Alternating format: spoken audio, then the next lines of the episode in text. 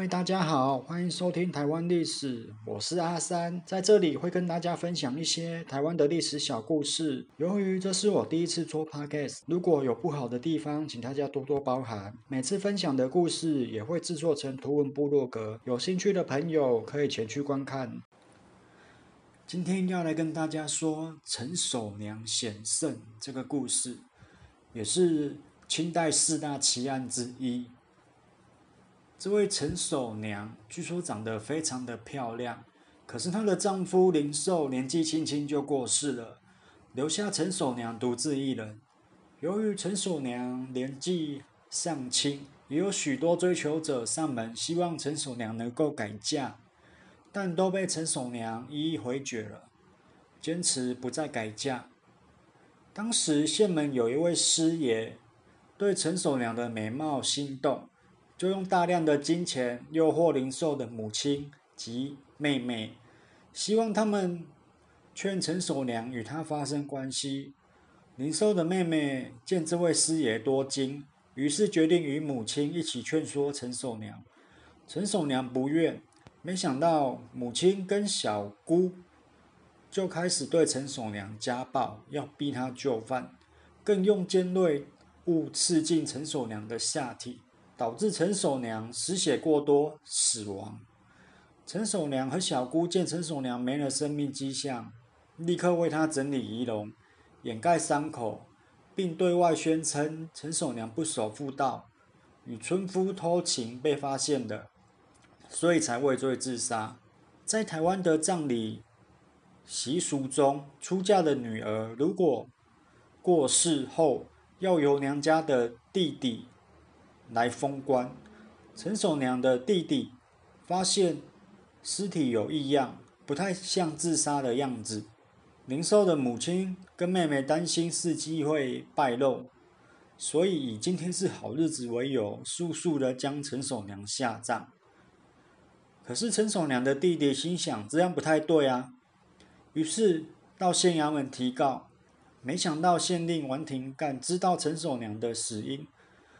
为了包庇师爷，想要摆平此事，没想到这件事情已经传到乡里皆知。在某天外出巡逻的时候，被乡亲丢石块，连轿子都砸了，惊慌的逃回衙门。死去的陈守娘心有不甘，化作厉鬼，展开了他的复仇的计划。某一天晚上，陈守娘满身是血的在原本的家里出现，把坐在客厅的婆婆吓得魂飞魄散。还来不及尖叫，就被陈守娘一手掐死，只留下满是惊恐的表情。随后进入小姑的房间内，小姑正好坐在化妆台，在铜镜中看到一个人影，转头一看，咦，没有人呢，应该是看错了。转回去之后，又在铜镜中看到陈守娘的脸，吓得惊声尖叫。陈守娘立刻从镜中跑出来。双手掐住了小姑的脖子，直到小姑断气为止。附近的邻居也都听到这尖叫声，前来查看，发现母女二人沉尸屋内，脸上还带着惊恐的表情，吓得赶快跑到县衙门通告。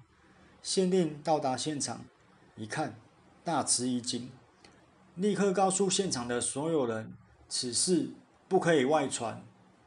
这两个人已经承认杀害陈守娘是畏罪自杀，可是纸终究包不住火，这件事还是传得众人皆知。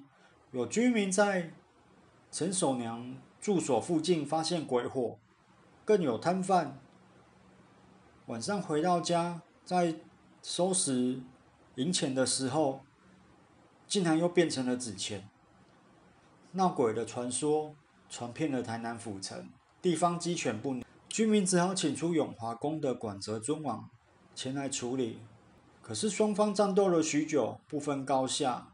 这个时候，观音大士跑出来调停了，答应陈守娘能够入室结孝慈，且之前发生的过错不予追究，事件才就此结束。以上就是陈守娘险胜的传奇故事。我们来聊聊正规历史的部分。在连横的台湾通史中，《聂女传》里有记载：陈守娘嫁张氏，之后就是姑姑与婆婆强迫她那一段，不过没有后面变成鬼复仇的部分。如果有兴趣的话，可以去看一下，在维基百科里面有。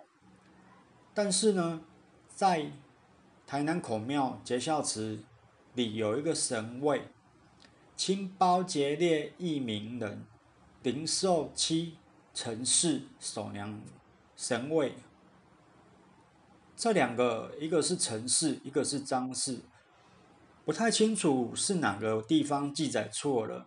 可是这基本上要等有新的市政出现才能够确定的。我们再来说一下永华宫这一间庙宇，这间庙清代时期的位置就是在现在台南的台湾银行那边。后来因为土地被日本人征收了，所以迁到了县治。然后我们在台南呢，也有一间姑妈庙，基本上里面就是奉祀孤灵氏跟陈守娘。据说陈守娘以前的房子也是在姑妈庙附近，不过这基本上只是传说。然后这位孤灵氏也是一个孽女，我们下一次再来介绍一下，顺便介绍附近的美食。接下来我们来说一下王廷干。历史上是真的有这个人，他有当过嘉义知县跟凤山知县，跟台湾府海防兼南路里番同知。不过他没有做过任何台南府城的官，所以又跟陈守娘的传说有一些不同的。可是那后来也在高雄那个小刀会动乱的时候殉职的。感觉起来应该是一个不错的官吏。然后以上就是陈守娘的故事，谢谢大家的收听。我们下一次要讲那个女主庙烧金的故事，那个故事有点新，大家可以期待一下。谢谢大家的收听。you